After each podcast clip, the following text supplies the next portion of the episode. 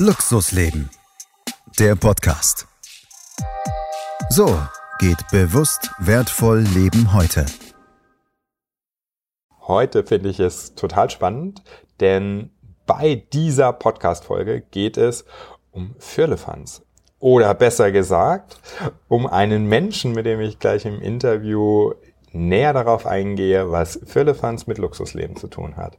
Und die Idee kam mir, als ich kennengelernt habe, dass Resonanz ganz viel mit Firlefanz zu tun hat. Oder halt auch gerade da nochmal eine sehr schöne Brücke zu schlagen ist zu Qualität, zu Leben und wie man es gestaltet. Ich möchte euch gar nicht länger auf die Folter spannen und freue mich sehr, heute Gerrit Danz begrüßen zu können. Lieber Gerrit, schön, dass du bei mir bist.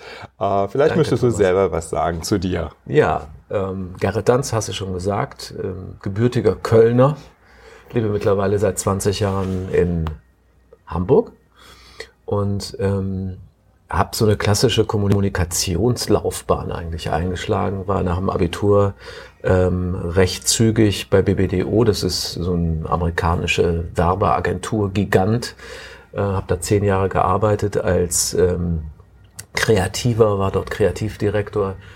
Das äh, kann man werden, wenn man erstens Grafiker wird oder man wird Texter. Da meine zeichnerischen Talente relativ begrenzt sind, musste ich Texter werden.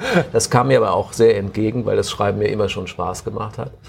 Ähm, dann habe ich einen zweiten Schritt gemacht, erstmal nach Hamburg. Ne? Also eigentlich mit dem Abschied aus dem ähm, festen Dasein dort in der Agentur bin ich nach Hamburg gegangen, weil ich meine Frau hier auch kennenlernte, meine spätere Frau und ähm, habe ein bisschen frei noch gearbeitet und bin dann ins Fernsehen geraten. Das ist ja so eine, so eine Karriere als Fernsehmoderator. Das lernt man ja nicht. Es gibt ja, es gibt zwar mittlerweile auch Akademien für Fernsehmoderatoren, aber ich habe die nicht besucht. Ich glaube, die meisten kommen da eher wie Jungfrau zum Kind hin. Und das ging mir genauso. Habe dann also eine Zeit lang Fernsehmoderation gemacht, was tatsächlich die Erfüllung eines Jugendtraums war. Ich hatte mir das früher immer vorgestellt, mhm. das zu werden.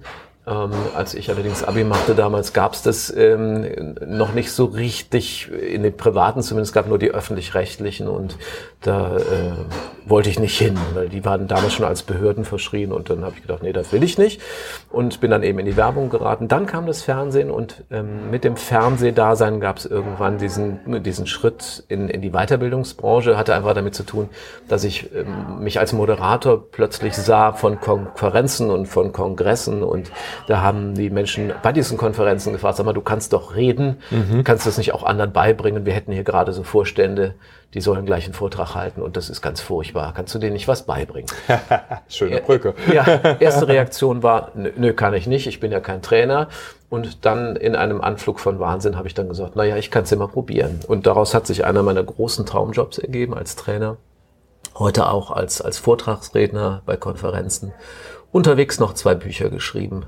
Sachbücher. Und der nächste Schritt ist dann vielleicht ein Roman. Mal schauen.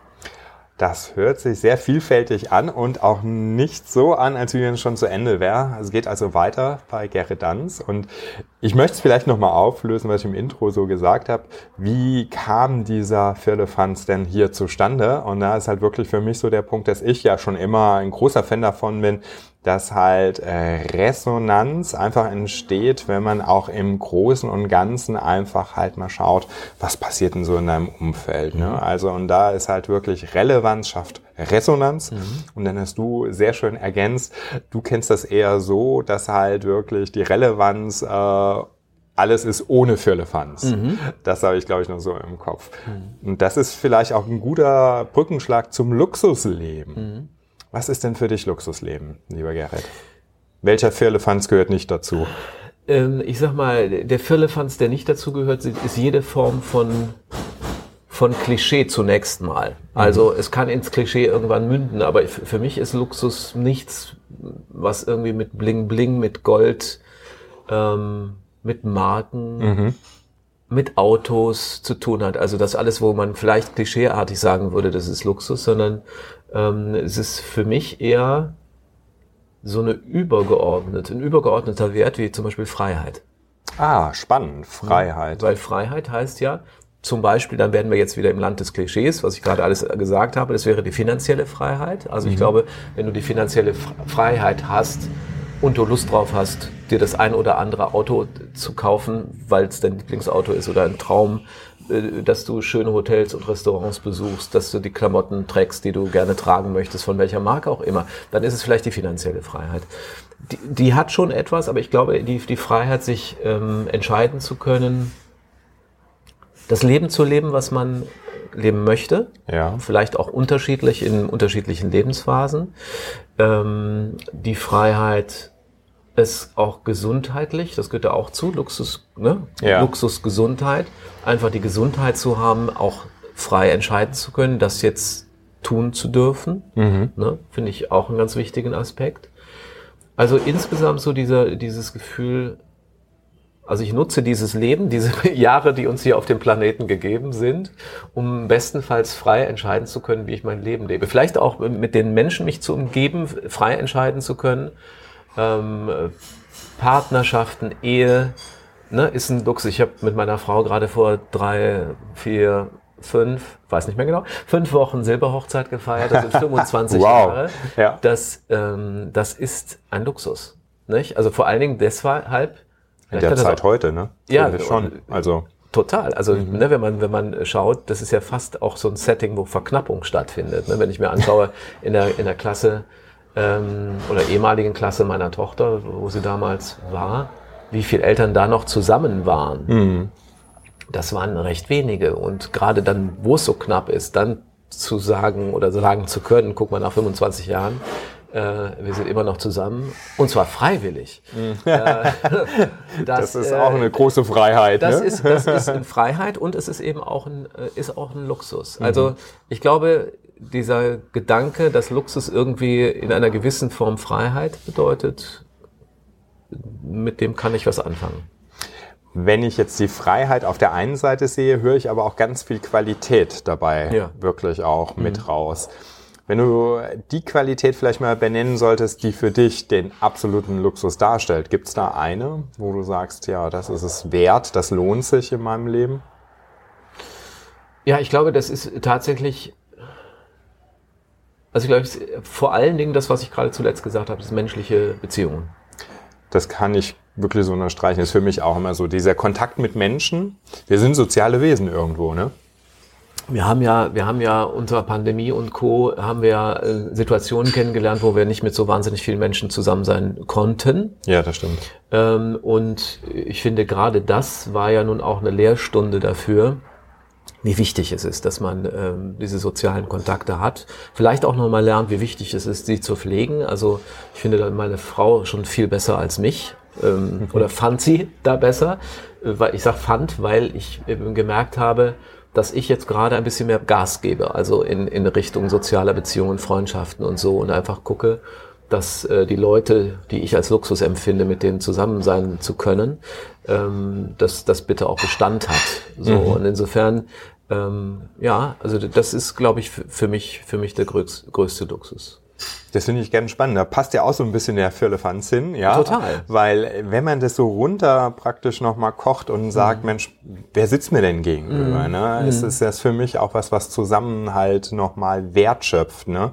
Ist Ich, es, ich glaube allerdings auch, Thomas, dass das ein bisschen was mit, äh, mit Alter zu tun hat. Also ich bin jetzt 56 und ähm, ich glaube, versuche das mal im Revue zu passieren, wie es früher war. ich bin gespannt. Ich glaub, das war früher vielleicht auch noch ein Ja. bisschen anders. Also, ne, also, ich- und das ist ja auch toll, dass das Leben das hergibt, dass man so unterschiedliche Erfahrungen machen kann. Ähm, ich glaube, dass ich früher zum Beispiel, was Marken betrifft äh, oder betroffen hat, ähm, äh, mehr drauf geachtet habe. Ne? Das heißt jetzt nicht, dass ich heute völlig frei bin von, von, von Marken oder so, oder dass ich sage, das ist mir jetzt völlig egal, das ist totaler Quatsch. Aber, und das ist vielleicht dann auch wieder Luxus, es ist die Qualität, die dahinter steht. Weißt du? Also mir, nützt ja nichts, wenn ich da eine, eine, eine große Marke vielleicht sehe, die mir erstmal attraktiv erscheint, aber im nächsten Schritt, zwei Tage später, ist das Produkt im Eimer.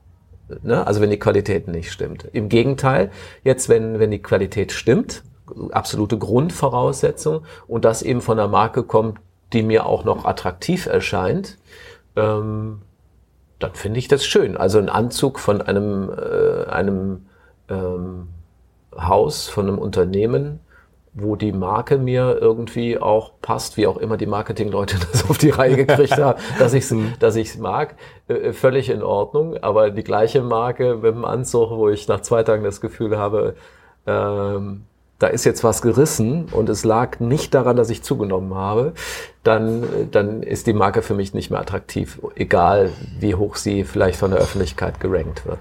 Das kann ich ganz gut nachvollziehen, weil Luxusmarken legen ja auch großen Wert auf die Qualität und mhm. oft entsteht ja wirklich ein Markenbewusstsein durch diese durch Qualität. Die Qualität.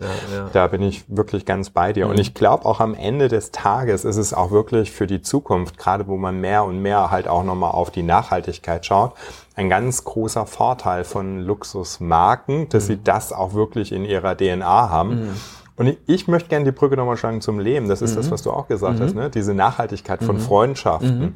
Das ist eine Parallele, wo ich auch wieder sage, da trifft innerer Luxus auf äußeren mhm. Luxus, mhm. denn das macht's ja dann auch nochmal aus. Und am Ende auch über die Zeit im Leben, diese Erfahrung, die man sammelt, die einen dann auch bestätigt, dass man sagt, okay, mein Weg ist halt Quality Time zu haben mit Menschen, Quality Time zu haben, die mir selbst auch nochmal was gibt. Sich treffen, ne, mit Menschen im Gespräch zu sein, wo man einfach sagt, okay, das erschöpft mich nicht, sondern dann nehme ich was mit raus, ne, da schöpfe ich auch nochmal das ein oder andere raus, was mir Energie gibt. Absolut. Also zum Beispiel auch, da sind wir immer noch bei den, bei den menschlichen Beziehungen und jetzt wirklich nochmal familiär, ähm, die Zeit mit meiner Tochter. Mhm. Ich war ein Vater zu der Zeit, wo sie eben noch zu Hause war, die ist jetzt vor kurzem ausgezogen ich war einfach immer viel unterwegs. Das liegt äh, daran, dass, dass, die Menschen nicht zu mir kamen, um Vorträge und Trainings äh, zu hören oder zu sehen. Da gab es die digitale Welt noch nicht so, Da gab es die digitale Welt noch nicht so, das stimmt, ja. Also das heißt also, ich musste damals natürlich viel reisen. Das mhm. ging nicht anders. Jetzt könnte man immer sagen, naja, hättest du mal drei Jobs weniger gemacht, hättest du mehr Zeit mit deiner Tochter gehabt alles richtig, stimmt auch tatsächlich. Nur als Selbstständiger weißt du ja natürlich nie, wie das, ähm, wie das weitergeht. Ne? Mhm. Also so diese, diese Grundängste, die, die hatte ich nun eben immer auch. Ähm, aber ich fand das immer wichtig, das, was du eben sagtest mit Quality Time, und das ist dann eben auch wieder ein Luxus, ähm, diese Zeit dann wirklich mit meiner Tochter dann auch sehr intensiv äh, verbringen zu können. Ich äh, erinnere mich an eine Reise, die ich mit ihr gemacht habe. Das war so, das hat man ein paar Mal gemacht, so äh, Papa Lilly Wochenende nannten okay. wir die immer. Und äh, da sind wir dann mal allein verreist.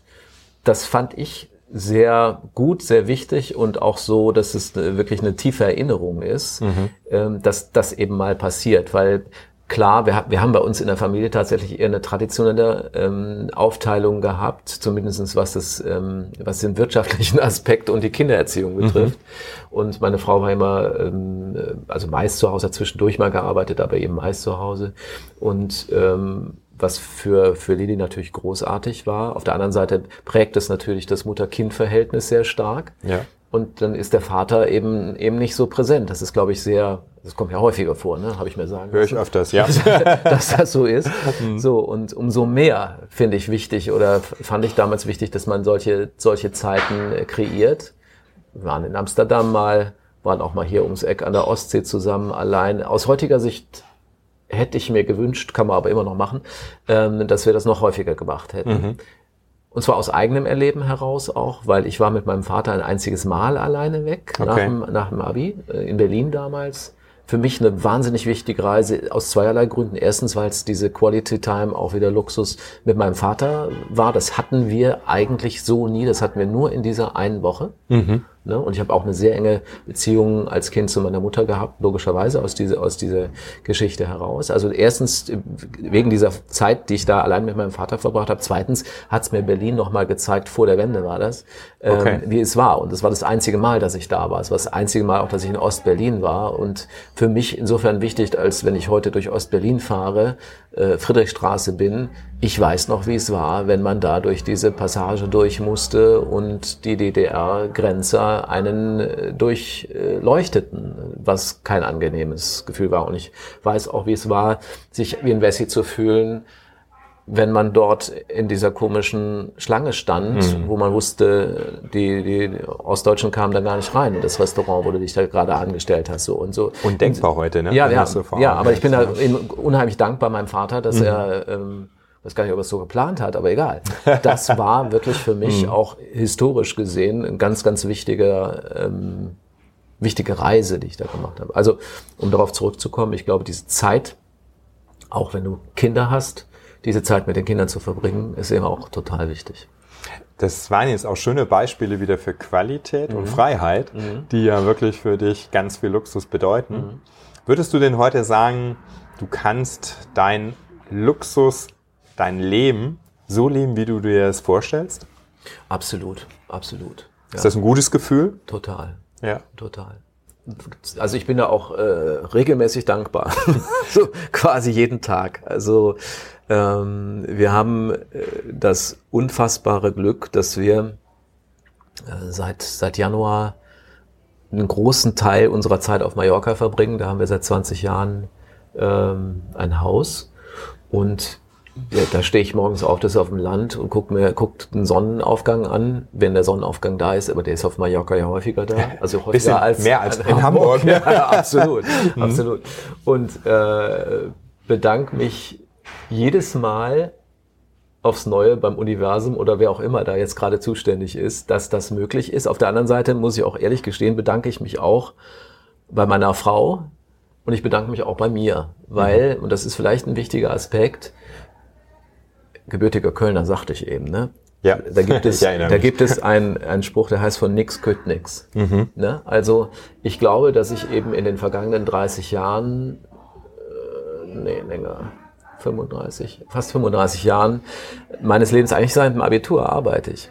So, und zum Teil wirklich auch in Phasen, diese, diese zehn Jahre Werbezeit, da, wir haben Tag und Nacht gearbeitet. Äh, also auch wirklich viel gearbeitet. Und vielleicht ist es dann eben auch, nee, nicht vielleicht, es ist dann eben auch die Frucht dessen, was da gesät worden ist in dieser ganzen Zeit. Also, ähm, und das Jetzt könnte man sagen, na ja, das hat es ja doch wieder mit Geld zu tun. Natürlich hat es mit Geld zu tun. Ähm, aber ich glaube, das geht auch auf, äh, auf ganz anderer Flamme. Also, ne, es ist vielleicht dann einfach auch eine Erkenntnis, dass mit dem Alter kommt, ähm, wenn es sich irgendwie ergibt, dann eben auch die Erlaubnis geben zu können, wir probieren das jetzt einfach mal da drüben aus, mal gucken, wie das ist. Ich habe auch keinen Schimmer, ob das jetzt weitergeht. Mhm. Also ich weiß nur, jetzt die letzten elf Monate, äh, zehn Monate war es gut. Und jetzt gucken wir mal, wie das, wie es weiter wird. Aber das Experiment bis hierhin war, war erfolgreich. Und ja, um die Frage zu beantworten, ich bin da sehr happy mit, dass das so ist, dass wir uns diese Freiheit jetzt nehmen können. Das schließt doch das Ganze wieder gut ab, finde ich, wenn wir gerade so nochmal bei Freiheit sind. Also mhm. Freiheit ein großes Luxusgut, mhm. definitiv. Mhm. Auch so würde ich das gerne stehen lassen. Ich mhm. glaube, du hast schöne Tipps mitgegeben, diese mhm. Dankbarkeit. Ich glaube, das ist so eine Grundhaltung, mhm. die auch für Luxus sehr wertvoll ist. Und ähm, würde einfach sagen, vielen Dank für diese Einblicke, lieber Gerrit. Da ist, glaube ich, wieder ganz viel an Impuls dabei gewesen, auch für die Zuhörer.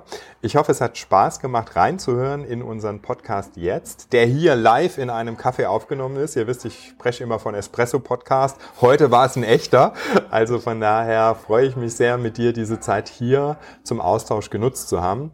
Vielen Dank fürs Zuhören, liebe Zuhörer, und vielen Dank, lieber Gerrit Danz. Danke, Thomas. Mehr Impulse zu Luxusleben auf thomas-loch.com.